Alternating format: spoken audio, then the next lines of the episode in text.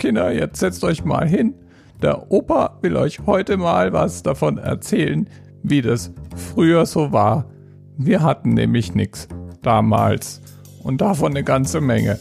Manchmal, manchmal hatten wir nur Nullen und Einsen und manchmal waren sogar die Einsen knapp. Ja, ja, so war das bei uns damals. Und wenn wir Spiele kopiert haben, dann haben wir die nicht etwa irgendwo im Internet runtergeladen. Nee, wir mussten die auf Disketten kopieren. Die sehen so aus wie das Speichern unter Symbol. Jawohl. Und so eine Diskette zu kopieren, das hat manchmal mehrere Minuten gedauert. Ja? Und auf eine von diesen Disketten, da passten 1,44 Megabyte Speicher drauf. 1,44 Megabyte. Und während man dann so gewartet hat, bis die Dateien auf dieser Diskette gelandet waren, da hat man sich dann folgendes Geräusch angehört.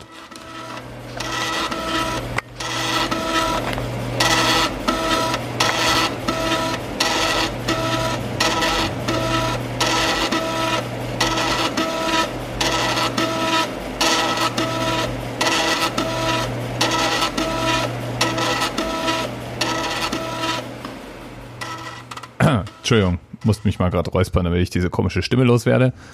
Ich habe an anderer Stelle schon mal berichtet, womit ich angefangen habe, nämlich mit Datasetten. Datasetten klangen noch ganz anders. Es war wie Kassetten mit Piepstönen. Sehr schön. Und was du gerade gehört hast, das war eine dreieinhalb Zoll Diskette.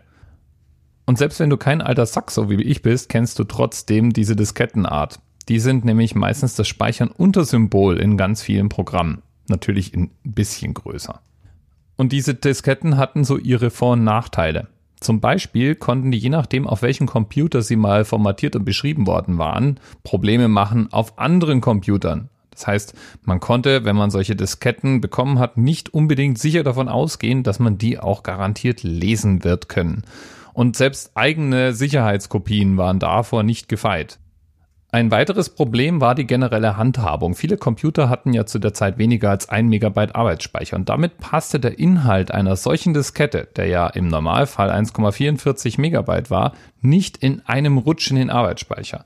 Entweder hatte man also zwei Laufwerke, um von dem einen auf das andere zu kopieren, oder man musste in mehreren Schritten kopieren. Das heißt, man hat die Quelldiskette eingelegt, eingelesen, die Zieldiskette eingelegt, draufgeschrieben, und hat diesen Vorgang abgewechselt, bis endlich alles auf die Zieldiskette geschrieben war.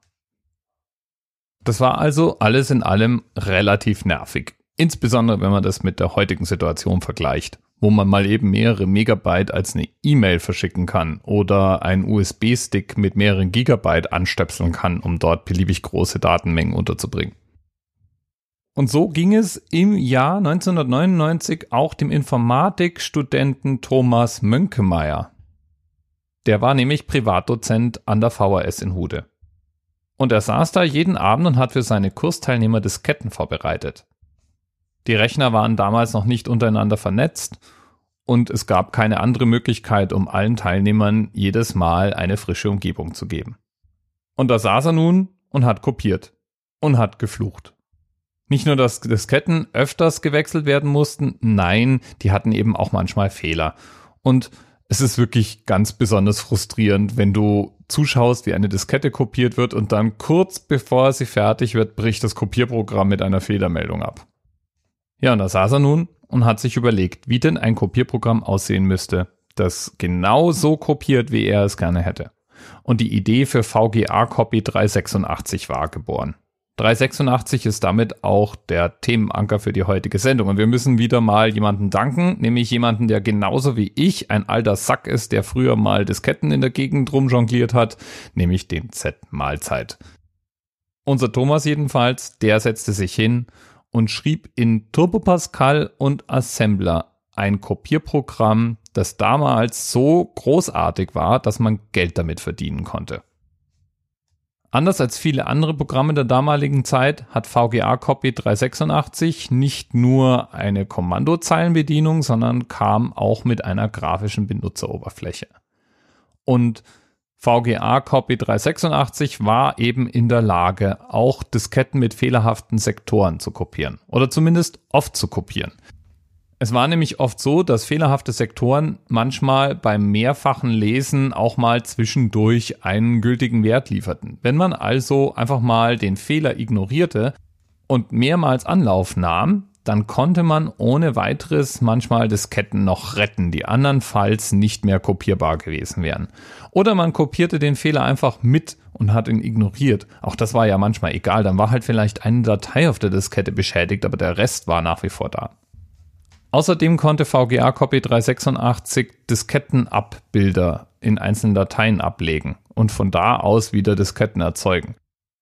Das war natürlich ganz besonders nützlich, wenn man naja, Sicherungskopien von zum Beispiel Spieledisketten anlegen wollte. Oder eben so wie Thomas immer und immer wieder dasselbe Disketten-Image auf eine Diskette packen.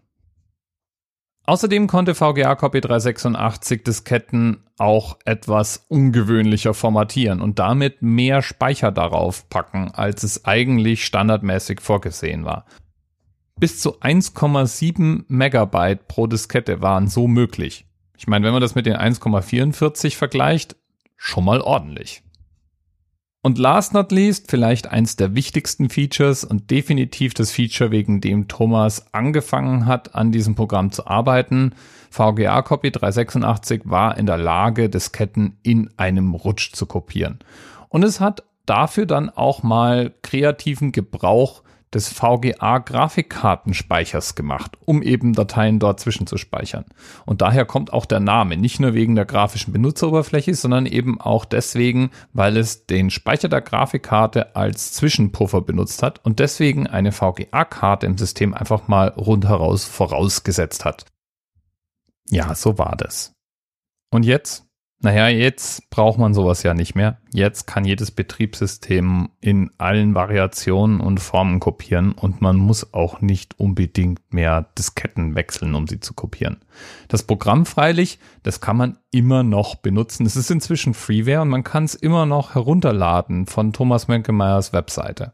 Link wie immer in den Show Notes. Und Diskettenlaufwerke, die braucht nun wirklich niemand mehr. Außer vielleicht Außer vielleicht, um Musik zu machen. Wie zum Beispiel diese zwei Laufwerke hier. Bis bald.